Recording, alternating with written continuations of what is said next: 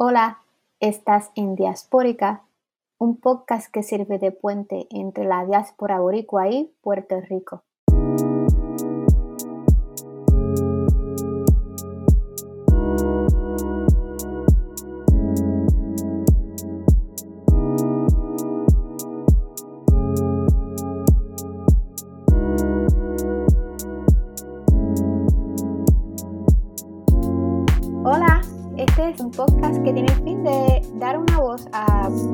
La diáspora puertorriqueña. Para hablar del tema del colonialismo y la colonia de Puerto Rico desde la diáspora, vamos a tener como invitado especial a Genaro Abraham. Hola Genaro. Saludos. Saludos. Genaro Abraham es colaborador de Boricuas Unidos en la diáspora. Es profesor de Ciencias Políticas en Gonzaga University, o la Universidad Gonzaga en el estado de Washington y es vicepresidente de la diáspora PIP del Partido Independentista Puertorriqueño. Y para comenzar a dialogar sobre el tema del colonialismo, es un concepto que se utiliza tanto por muchas personas, especialmente los politólogos, los analistas políticos, los profesores, profesoras. Pero para el puertorriqueño de a pie, la pregunta es, qué es el colonialismo, con qué se come, ¿verdad? ¿Cómo podemos explicar en términos sencillos, en arroz habichuela, como decimos en Puerto Rico, qué es el colonialismo? Bueno, eh, el colonialismo, de acuerdo, digamos, a, los diccionarios como Oxford y, y todas, este, digamos, este, los politólogos, eh, cuando usan el, término tiende a referirse a un sistema político, económico, eh, por la cual un Estado o una entidad política extranjera domina, explota a otro, otro Estado otra entidad política, es decir, una nación sobre otro, un pueblo sobre otro. Y en general estos dos actores usualmente se dominan, denominan como imperio y colonia. ¿no? Eh, el imperio es el que impone y la colonia quien recibe eh, la imposición. Y esta imposición usualmente se resume eh, en la capacidad de un país quitarle a otro. Es decir, el imperio le quita a la colonia, le quita sus recursos, lo extrae, extrae los recursos eh, eh, para, un, sí, para el lucro del país que quita. ¿no? Y aunque hay muchas definiciones del, del, del coloniaje, digamos, en la historia, eh, el que se usa usualmente en el mundo contemporáneo se refiere más bien a, uno que está eh, conectada y que surge de un sistema capitalista. Es un sistema, obviamente, es la cual vivimos y, por la cual se rige nuestra economía eh, en el presente.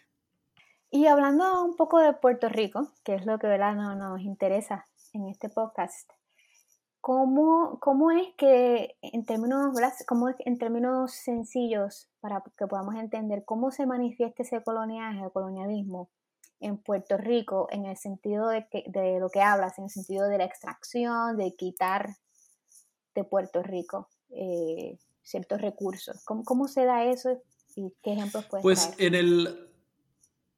Yo creo que uno podría dividirlo en, en como tres o cuatro renglones, ¿no? Este, hay... Em, hay un renglón económico, hay un renglón político, hay otro ideológico, otro cultural, digamos. El ideológico y lo cultural usualmente eh, eh, se junta, ¿verdad? Pues los, fenómenos que se ven en ese espacio. Eh, pero sí, el, el, coloniaje se manifiesta en lo económico primordialmente por los recursos que tenemos y pues obviamente los recursos que nos quitan. Eh, desde que Puerto Rico pasó de ser una soberanía, o pasó de soberanía, digamos, de, de ser este, una colonia de España a una colonia de los Estados Unidos, eh, lo que experimentó fue también un cambio en la organización de su economía para beneficiar a otro poderío, que fue obviamente los Estados Unidos en este caso.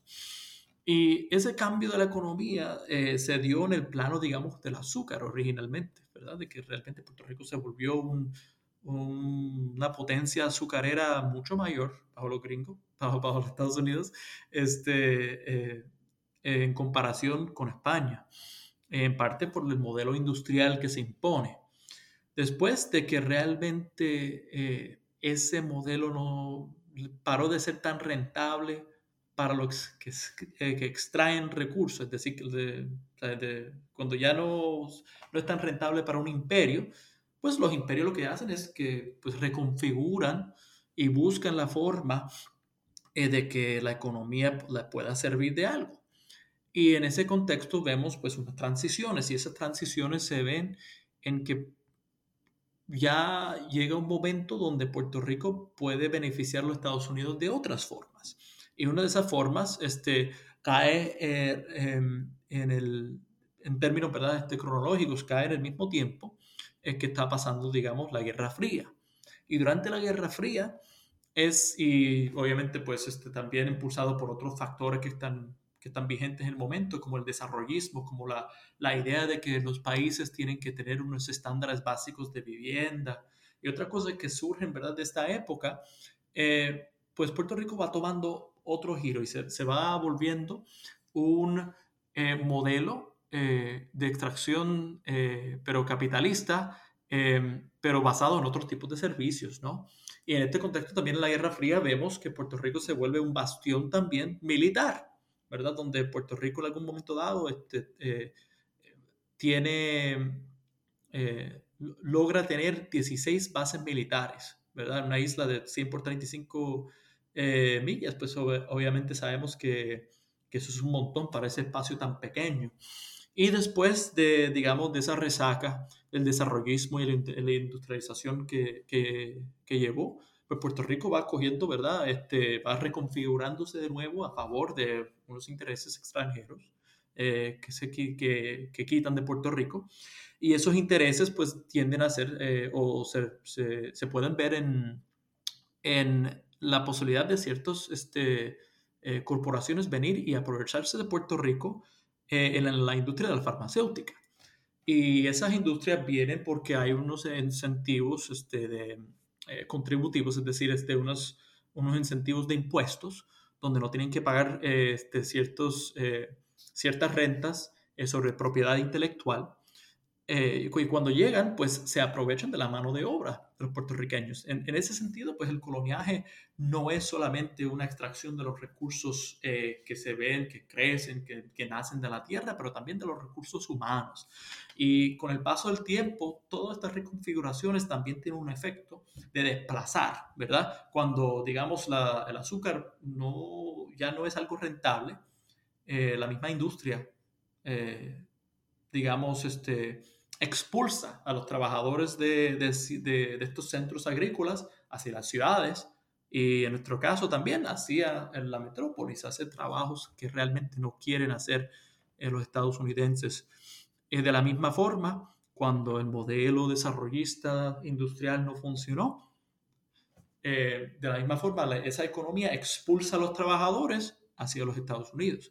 Y de momento también, cuando, cuando ya vemos que la, la industria de la farmacéutica pues decayó y pues por unos asuntos de tiempo, eh, de, pues de, de, unas estipulaciones de tiempo que podían mantener estas compañías este, farmacéuticas operando en Puerto Rico bajo ciertas eh, exenciones contributivas, cuando eso ya se acabó, vemos también unas olas de expulsión de puertorriqueños. Pero en este caso, pues de una mano de obra, pues un poquito más este, eh, digamos, titulado. Y, y, en ese sentido vemos como nuestros recursos siempre se van yendo del país y nuestra posibilidad de desarrollo se va también en ese barco. Eh, quería decirte, dentro de lo que me estás diciendo, me gustaría resumir un poquito eh, para que las personas que nos escuchan puedan ¿verdad? seguir el, el, punto que estás diciendo. Y es que Puerto Rico, primero, desde ser una, eh, una industria azucarera pasa después a ser bastión militar, pasa a luego a generar una producción farmacéutica, o sea que generamos muchos, eh, educamos a muchos farmacéuticos porque esta es la economía que Puerto, Estados Unidos necesitaba en Puerto Rico, ¿verdad? Pero entonces la idea que yo escucho mucho de muchas personas puertorriqueñas es que necesitamos a los Estados Unidos porque nosotros no tenemos recursos, ¿verdad? E, e, es, una idea que se nos, se nos ha metido a nosotros por ojo, boca y nariz desde que somos muy pequeños. Pero entonces lo que yo escucho de lo que tú me estás diciendo es que no, que aquí ha, ha, habido una generación de una economía que beneficia más a los Estados Unidos, que aquí sí hay unos recursos. ¿verdad? Entonces, me, gustaría que abundaras un poquito más. Cualquier, si vamos a hablarlo en términos bien simples, ¿verdad? Yo sé que ya lo, ya lo mencionaste, pero eh, ¿qué recursos tenemos aquí en Puerto Rico? Bueno, yo creo que el, mayor recurso que tiene cualquier país es su recurso humano, ¿no? Este, la, la, capacidad que tienen eh, propios, eh, su propia población de pensar y reorganizar su economía es algo, es algo importantísimo, ¿verdad? Sin el recurso humano realmente no hay economía que valga. Pero en cuanto a la idea, digamos que nosotros no podemos, eh, digamos, eh, existir sin los Estados Unidos económicamente o, estamos, digamos, destinados a, a, ser un país subdesarrollado o cualquier otra palabra que quieran usar para describir la pobreza. Em, además de falso, eso nace básicamente de, de unas concepciones este, ideológicos eh, que también pues este, quizás puede, puede ayudar a contestar la, la, primera pregunta que habías comentado, ¿verdad? Que es el renglón ideológico y cultural en la cual se manifiesta el, coloniaje. Eh, la idea veramente de que nosotros no podemos eh, pues construir una economía fructífera y que, nos sirva y que sea sostenible y que, realmente nos pueda guardar hasta los, los recursos humanos como los recursos que logramos desarrollar eh, de, la industria. Esa idea en sí no es eh, ajena a otras colonias en el mundo. Es una idea que siempre ha existido y siempre ha, funcionado como, sí, como, como un, garote, digamos, como un, una especie de, de, mecanismo de coerción para decir si realmente tú sales eh, de los lineamientos económicos que nos benefician al imperio, está destinado al infierno que, que te vamos a imponer, ¿verdad? En cierto modo es casi, es casi una, una amenaza. Eh, y como sabemos que los Estados Unidos, en nuestro caso, que es el imperio que, que, que tiene una, que no solo tiene una hegemonía económica, sino que tiene también el, el engarrote político, que tiene el control político de Puerto Rico, que, el Congreso de los Estados Unidos tiene la última palabra en cualquier decisión que tomemos. Pues, dado eso, nosotros, eh, nosotros tomamos su palabra y, la idea que promueven como cierta, ¿verdad? No es que necesariamente sea así, pero ciertamente sabemos que a la hora de, querer pronunciar una economía independiente, una economía que no tenga nada que ver con el coloniaje, una, economía que solo que nos beneficia a nosotros en, en vez de beneficiar a, a, unos, a unas entidades extranjeras, pues sabemos que va a venir una resistencia de afuera. Y es un miedo que es legítimo, es un miedo legítimo, porque sabemos que muchas veces los imperios pues hacen estas cosas. Dicho eso, los imperios tienen fecha de vida, o sea, tienen fecha de nacimiento y también tienen fecha de muerte. Y no todos los, imperios eventualmente no son para siempre. O sea, no son para siempre. Y de la misma forma vemos que hay muchos, eh, muchos países en el mundo que antes eran colonias, que de momento, eh, por el mismo recursos humanos que, que logran organizar, eh, logran ah, tener unas economías, digamos, de primera. Eh, por el hecho de que ellos e, están en control de sus recursos y pueden manejarlo de una forma que realmente permita la, sí, que, sea, sea, una economía sostenible, que sea una economía que realmente beneficie a, a los aspectos culturales, ideológicos que, que, representa la nación y todo, y todo lo que quiere su gente. Que algo que mencionan que me parece sumamente interesante es como si nos salimos fuera de los lineamientos ideológicos de lo que es quedarse siendo una colonia. En otras palabras, si comenzamos a hablar de independencia o de colonización, es como que estamos sentenciados a muerte. Y la manera como eso, eso que mencionas de estar, esa sentencia de muerte, me hace pensar en la manera como se manifiesta en Puerto Rico es que si te independizas, eh, te vas a morir de hambre, eh, vamos, no vamos a poder progresar, vamos a convertirnos en un Cuba o Venezuela de la manera despectiva de que se habla de Cuba y Venezuela. Entonces, eh, eh, es como que ese constante miedo y, yo puedo recordar desde muy niña que yo escuchaba ese discurso, ¿verdad? sin embargo, no hizo, no sé si hizo tanta mella en mí porque ya cuando entré a, a salir de la, de la escuela superior a la universidad, cuando los maestros y los profesores empezaron a hablar de esta idea de la, colonización y la independencia, fue algo bastante fácil para mí de entender. Eh, así que eh, yo pienso que sí hay un, potencial en Puerto Rico para poder entender que eh, estos son miedos, estos son mitos ¿verdad? que se instigan en la población para mantenerlos cautivos bajo un sistema que es completamente esclavizante, ¿verdad? Porque si lo que estás diciendo es que Estados Unidos viene a Puerto Rico a extraer, a robar, a llevarse, entonces es un sistema esclavizante. Cuando me hablabas de los recursos, también pensé, ¿verdad?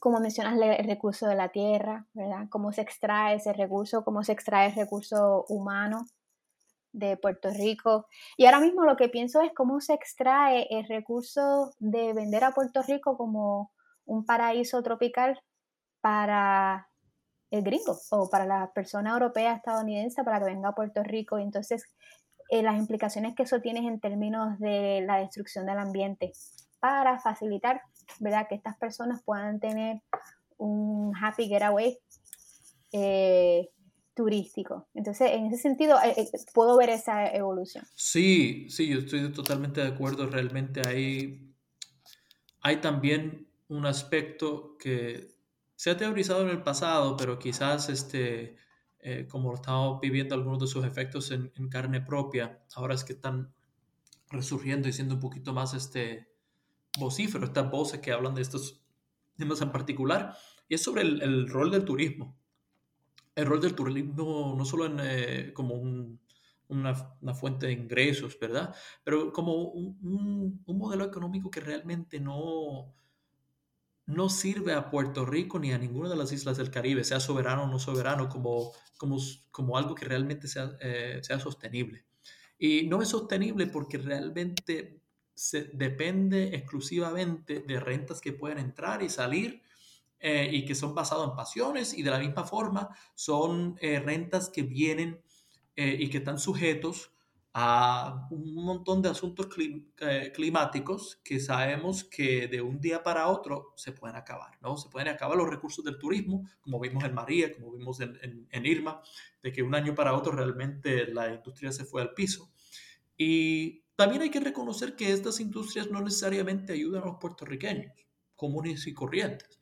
Son pueden, pueden ser organizados para, para que llegue ese, ese dinero, esos recursos a la gente, pero eso solo se puede dar cuando realmente un modelo económico esté hecho pensando en que el dinero se quede en el país. Eh, bajo una colonia eso nunca es eh, la meta, eso nunca es em, eh, el modelo que se piensa. El turismo en todos casos trata de captar algunas rentas aquí, pero se quedan en los grandes, las grandes cadenas que tienen la posibilidad de, desarrollar y simplemente em, eh, construir este edificios y construir espacios para que la gente quede, pero obviamente, como habías mencionado, eso no, tiene, no toma en cuenta los aspectos este, ecológicos eh, que estamos viendo en Puerto Rico. Sabemos que Puerto Rico en estos momentos ha sido también eh, víctima de muchos crímenes ambientales eh, innumerables, ¿no? Desde los crímenes ambientales podemos hablar desde, la, desde el comienzo de la colonización española, ¿no? Este, desde, que llegaron a extraer y quitar de los ríos y quitar de las plantaciones y quitar de la gente, de quitar pues de, eh, también en, el caso de, pues, de, eh, de, de, los modelos más desarrollistas debajo de los estadounidenses, bajo los Estados Unidos, vemos Vemos como, por ejemplo, este, varios proyectos extractivos en el sur, sea del petróleo, sea de, las cenizas, vemos una, serie de, de, proyectos que realmente solo benefician a unos pocos y nos terminan contaminando el ambiente. Eh, pero una pregunta, yo pienso que eh, puertorriqueño puertorriqueña de a pie, ¿verdad? Que lo que ve es que, bueno, al menos me ofrecen un trabajo. No, claro. ¿Verdad?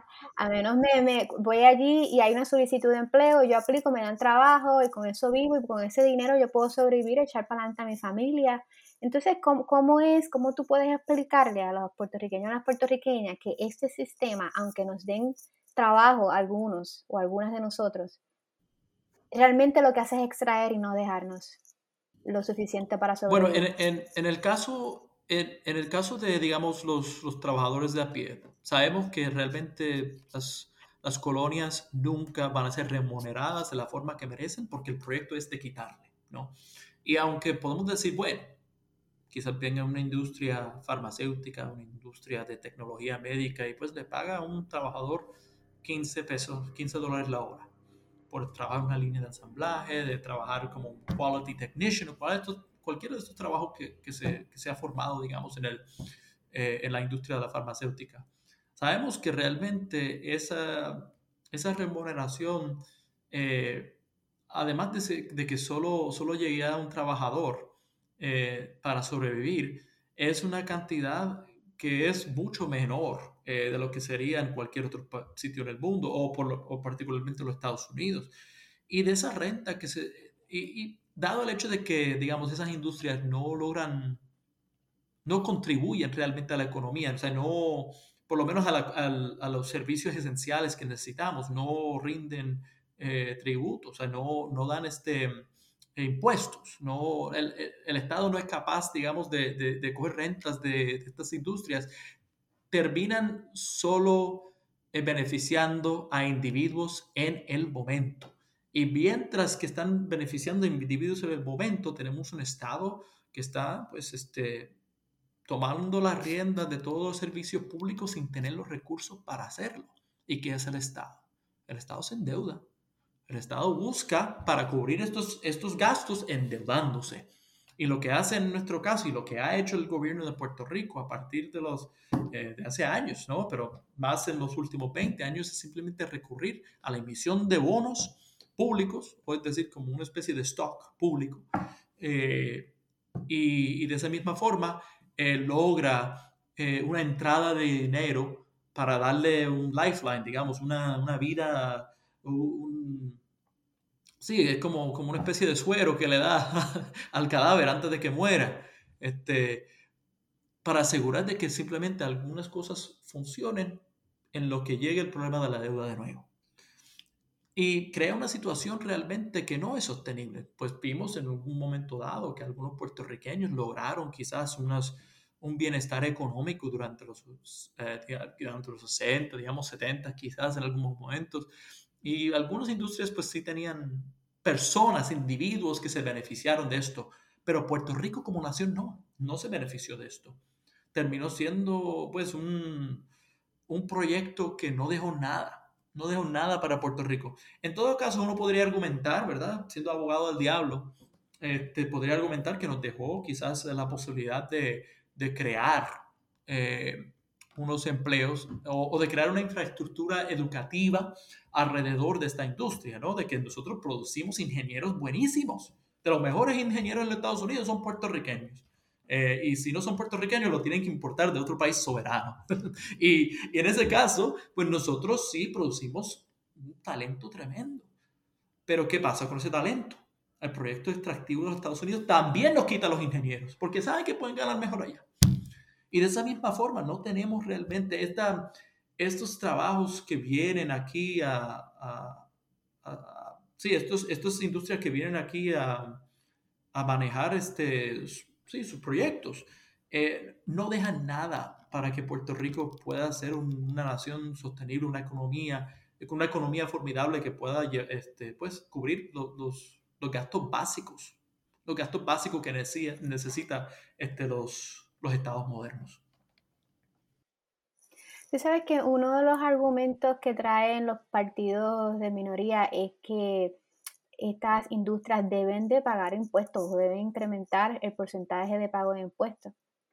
Eh, con eso se puede ¿verdad? Eh, pagar el sistema de salud, se puede eh, mejorar la educación, se pueden mejorar muchos sistemas que ahora mismo, si tú miras a Puerto Rico, todos esos renglones están sufriendo es un problema. Todas las, ¿sabes? Mucha gente se queja ¿verdad? De, estos servicios. Entonces, es interesante que son los partidos de minoría los que han estado abogando por esto y son los partidos de mayoría, el partidismo actual, los que abogan porque se quede de la manera como está.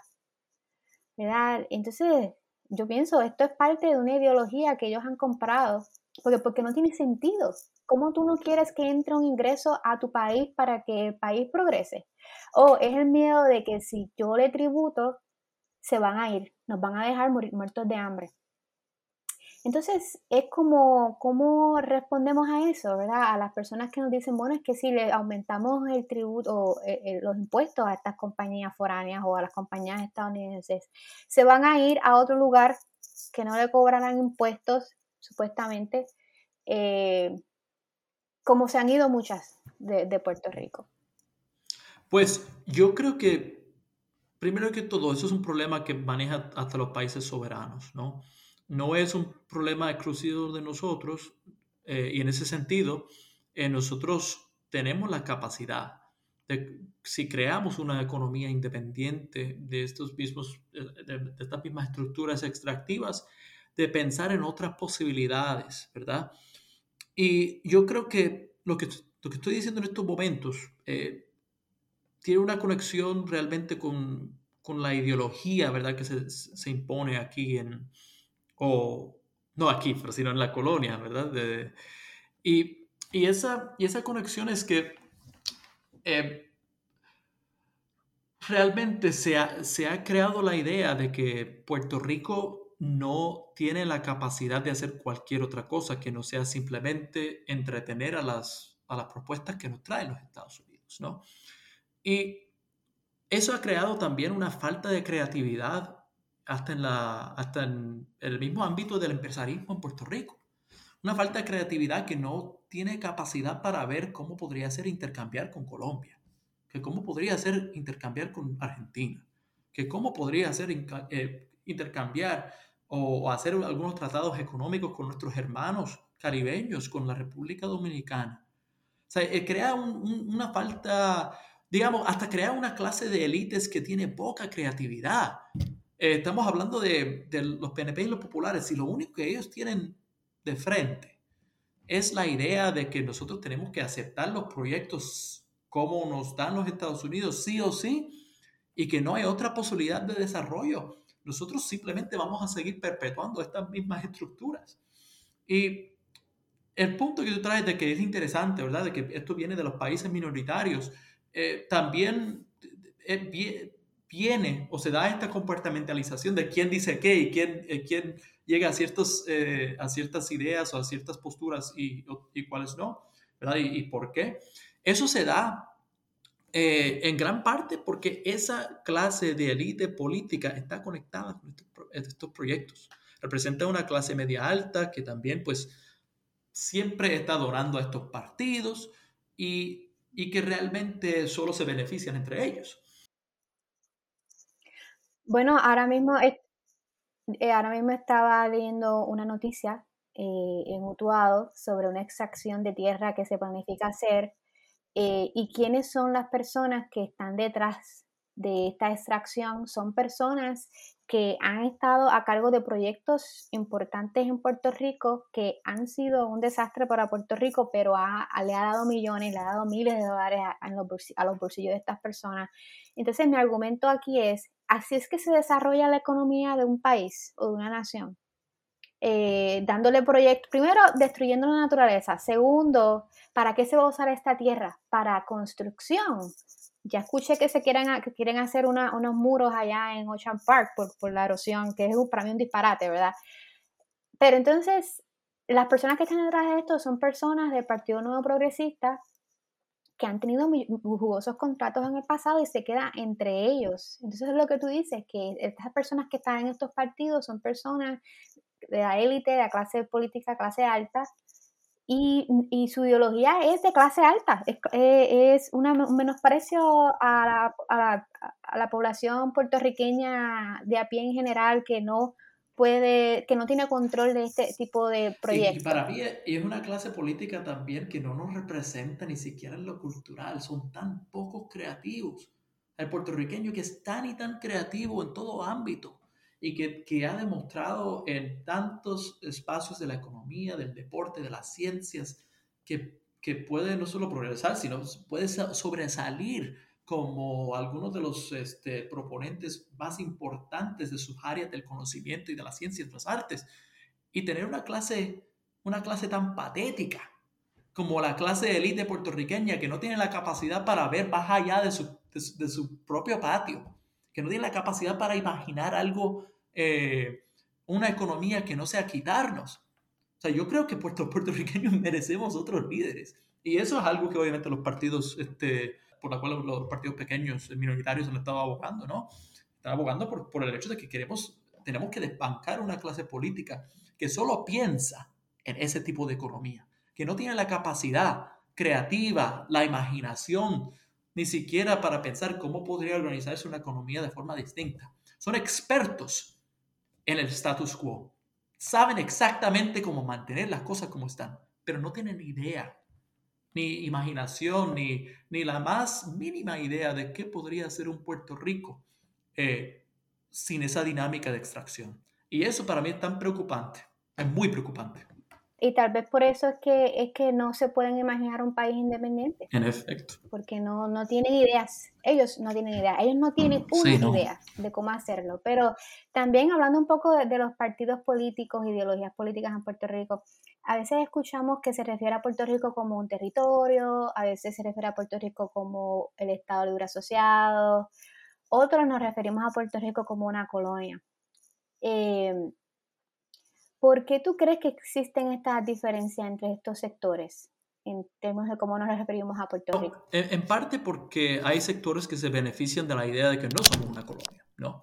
Eh, hay sectores pues, como el Partido Popular Democrático que, que, se ampara en la idea de que su proyecto, eh, su proyecto, digamos, de Estado, que fue el Estado Libre Asociado, eh, que se firmó en 1952 con la, constitución que, que rige Puerto Rico en la actualidad, es que ese proyecto en sí logró descolonizar a Puerto Rico.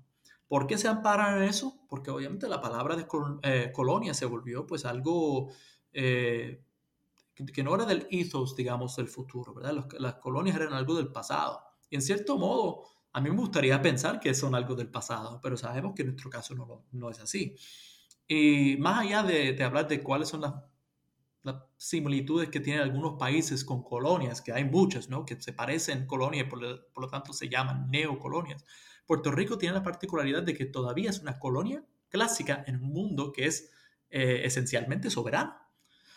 Y eso se ve feo. Se ve, se ve tan feo que en, en, los años, en los años 20, por ejemplo, durante la época de Woodrow Wilson, del, presidente estadounidense, eh, que, pues, que firmó los 14 puntos estos de la eh, terminó la Primera Guerra Mundial. Y, eh, en ese contexto, pues este, había movimientos internacionales eh, de empujar la idea de que pues el mundo se tenía que descolonizar. Y muchos países pues fueron moviéndose hacia eso porque se entendía que la democracia, que es algo totalmente opuesto a la colonia, era el modelo político del futuro, era el modelo político que permitía a los pueblos este, no solo escoger su destino, sino este, escoger, eh, o, no solo su, gobernante, pero sino su destino, cómo se van a, integrar al mundo, cómo se van a, tener tratados económicos, cómo, cómo, van a repensar sus economías, cómo van a eh, poder eh, negociar las cosas que, conviene, que les conviene como, como país de una región en particular y toda una serie de cosas que sabemos que obviamente la soberanía tampoco es, el, tampoco es la tierra del Edén, ¿no? Pero sí es algo que realmente es una posición política que disfruta básicamente todo país en el mundo, ¿no? Eh, todo, todo nació en el mundo después de cierta, de cierta época, con algunas debidas excepciones que merecen también ser eh, eh, resaltadas. Y pues estos grupos políticos no quieren ver o no quieren eh, describir a Puerto Rico como una colonia porque no se benefician, pero también porque eh, en el caso de los Estados Unidos, el de Estados Unidos no se beneficia. Y estos eh, vienen de la misma clase de élite que están conectados con el proyecto de la hegemonía estadounidense en Puerto Rico. Pero esto no tiene algo que ver, y lo hago como pregunta, pero más bien es un planteamiento, una idea que quiero traer, de que si nosotros eh, comenzamos a plantearnos a Puerto Rico como una colonia, es como que se nos está quitando las vendas de los ojos un poco de cuál es el problema que tenemos de frente. Y eso a Estados Unidos no le conviene. Porque si, pues a veces pensamos, bueno, si Estados Unidos tiene intenciones de solucionar el asunto del estatus político de Puerto Rico, porque mira, están trabajando en algunos proyectos sobre el estatus. Pero la realidad es que esos proyectos no se han movido en el Congreso y sabemos que muchos de ellos han dicho que no hay interés en el Congreso para solucionar este asunto. El estatus no es una prioridad. Así que todas estas cosas de que sí, Puerto Rico, que vemos en los medios sociales de que Puerto Rico debe ser Estado, debe independizarse, la, la, y que Estados Unidos está trabajando para eso, eso es mentira. Estados Unidos no ha hecho nada. Tal vez sí ha habido este, intentos, pero intentos aguados, vamos a ponerlo así. No, no hay un esfuerzo real. Pero ahora, hablando un poco de, la política puertorriqueña, eh, ¿cómo, ¿cómo tú crees, Genaro, que el colonialismo se manifiesta hoy día en la política puertorriqueña? Pues yo creo que en parte pues este, se manifiesta en lo que estábamos comentando antes, ¿verdad? De que hay una falta de creatividad, ¿no? De que realmente eh, pensar en otra, o sea, nos limita las posibilidades hasta de, de, la imaginación, ¿no? De que no podemos imaginarnos a otra posibilidad que no sea el infierno que nos dejaron. Pero también se manifiesta en, y quizás esto es material para otro, otro podcast, pero también se, se, manifiesta en pues la mediocridad.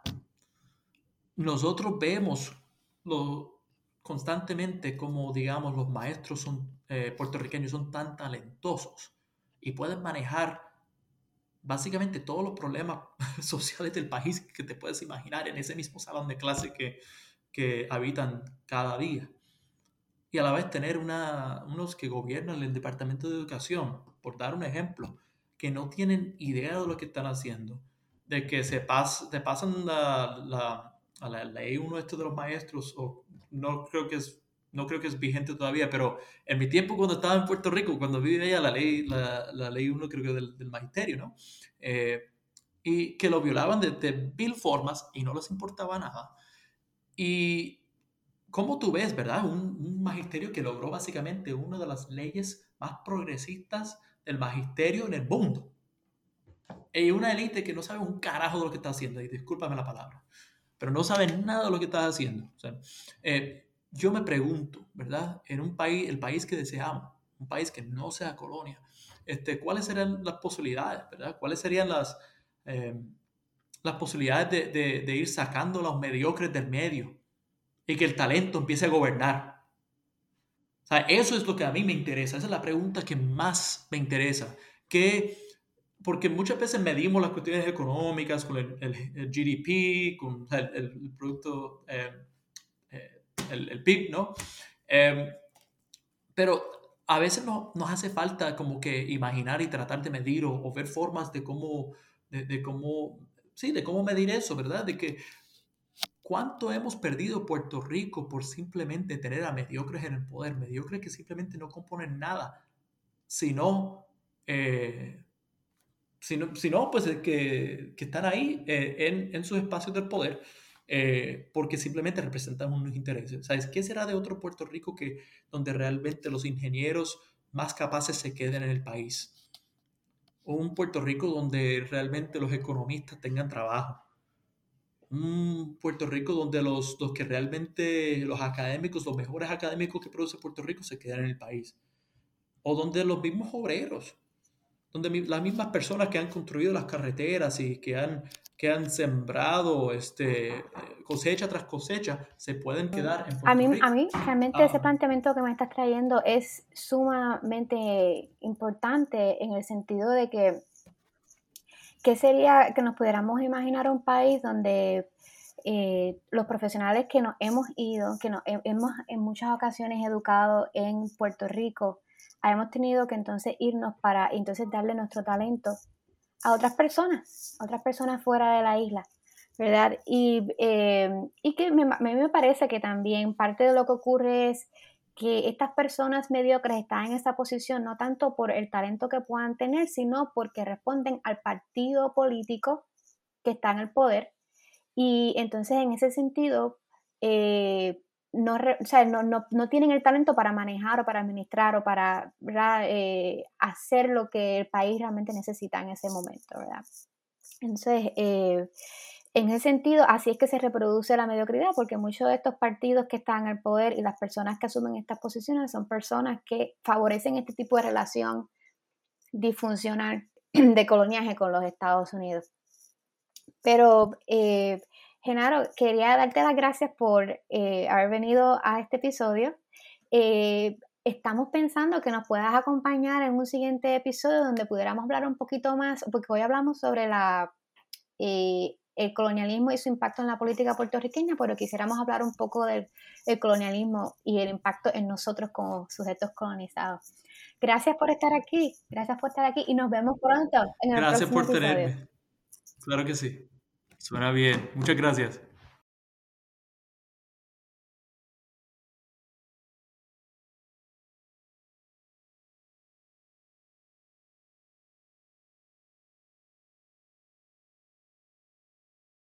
Gracias por haber escuchado este episodio. Si les gustó y les pareció interesante, compartan y los esperamos en nuestro próximo episodio de Diaspórica, un podcast que sirve de puente entre la diáspora boricua y Puerto Rico. Hasta luego.